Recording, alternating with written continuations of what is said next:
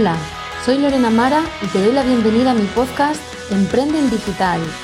Aquí encontrarás estrategias, técnicas, herramientas y el paso a paso definitivo para que tomes acción y conviertas tu talento y tu pasión en un negocio digital rentable y de éxito.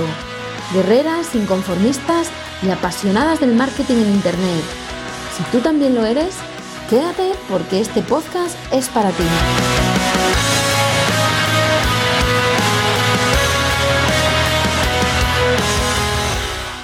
Bienvenida a un nuevo episodio del podcast Emprende en Digital con Lorena Mara. En el episodio de hoy vamos a establecer las diferencias que existen entre público objetivo y cliente ideal o buyer person, que es la persona en torno a la que tiene que girar toda la estrategia de tu marca, de tu negocio. Todos sabemos a estas alturas ya qué significa eso de buyer person o cliente ideal. Pero muchas veces confundimos, yo me encuentro con alumnas que vienen a mentorías y hablan indistintamente de público objetivo y cliente ideal como sinónimos, y no es así para nada. Si hablamos de público objetivo, tenemos que hablar de aquellas personas hacia las que tus productos o servicios van dirigidas. Vamos a poner un ejemplo para que todos lo entendamos mejor. Si yo, por ejemplo, vendo perfumes, pues puede ser un perfume muy concreto, si es un perfume infantil, es un perfume de bebé, está claro que va dirigido a bebés. Pero cuando utilizas un perfume que ya sea para más adultos, pues a lo mejor tu franja de edad, de tu público objetivo, de las personas que has hecho un estudio de mercado y has comprobado que utilizan ese perfume, puede estar en torno a los 35, 45, 50 años. ¿Verdad? Es una, hay un rango de edad que es bastante amplio. Eh, si es un perfume femenino, será utilizado por mujeres y si es un perfume masculino, será utilizado por hombres. Pero también existen los perfumes unisex, que son utilizados por ambos. Por lo tanto, el espectro de nuestro cliente ideal, digamos que de alguna forma se diluye entre rangos tan amplios. ¿Qué diferencia hay entonces entre público objetivo y cliente ideal o buyer person? Que es la persona exacta hacia la que vamos a dirigir toda nuestra estrategia. Pues bien, si tú creas un perfume, tienes un perfume que es para mujeres y exactamente detectas que el mayor número de mujeres que consumen tu producto, en este caso tu perfume, es está en el rango de edad entre 35 y 40 años, tendrás que investigar más y saber exactamente para que cuando hagas una campaña de publicidad puedas acotar de la manera más ajustada posible el rango de edad, tienes que saber exactamente quiénes consumen ese perfume. Porque a lo mejor en el estudio de mercado que has hecho tienes una franja de edad entre los 35 y los 50 años, pero a lo mejor de 35 o 36 años lo consume un 1% y tal vez el 70% o el 80% de las ventas sean para mujeres que ronden, por ejemplo, los 40 años pues toda tu estrategia tiene que ir dirigida a esa mujer en concreto, con ese rango de edad que vive en la zona en la que hayas eh, comprobado dentro del estudio de mercado más exhaustivo. Es decir, el público objetivo sería todas esas personas de una manera más general, con un rango tanto de edad como de zona geográfica más amplio, a la que tu producto le puede ser útil.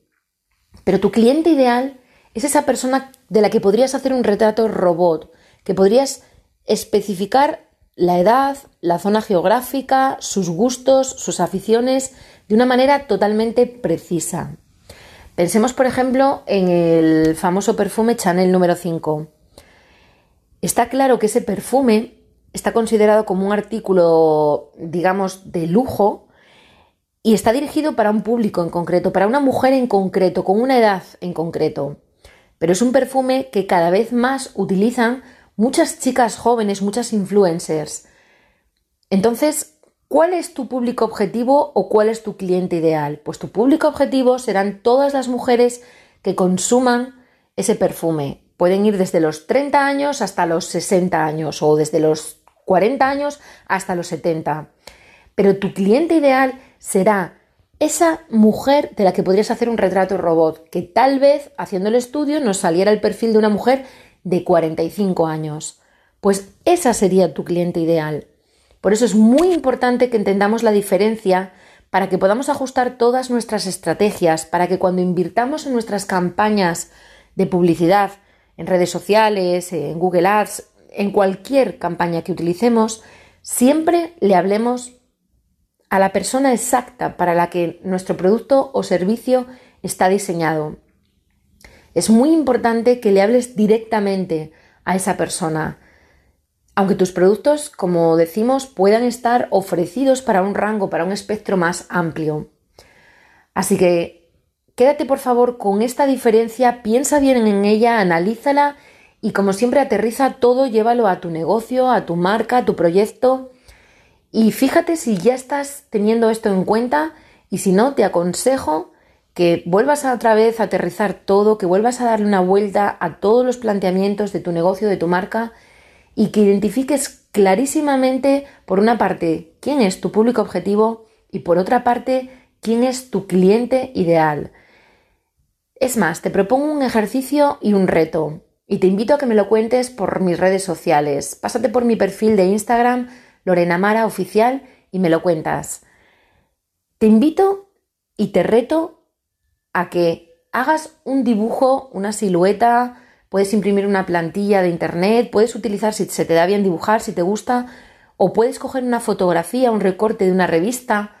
Hazlo como, como más te apetezca, pero trata de ponerle una imagen, ponerle cara, ponerle los colores, ponerle todo, toda la información, trata de reflejarla en un vision board sobre tu cliente ideal. Te aconsejo que lo hagas porque hay muchas cosas que ahora seguramente no te estás planteando y que te van a ser de mucha ayuda y te van a ayudar a poder escalar mejor todas tus campañas, te van a poder eh, ayudar a construir ese discurso que vaya mucho más encaminado para tu cliente ideal, que es en definitiva aquella persona alrededor de la cual gira toda nuestra estrategia.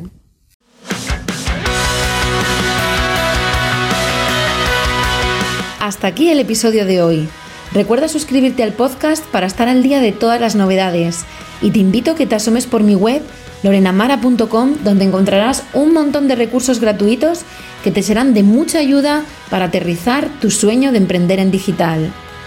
Hasta el próximo episodio.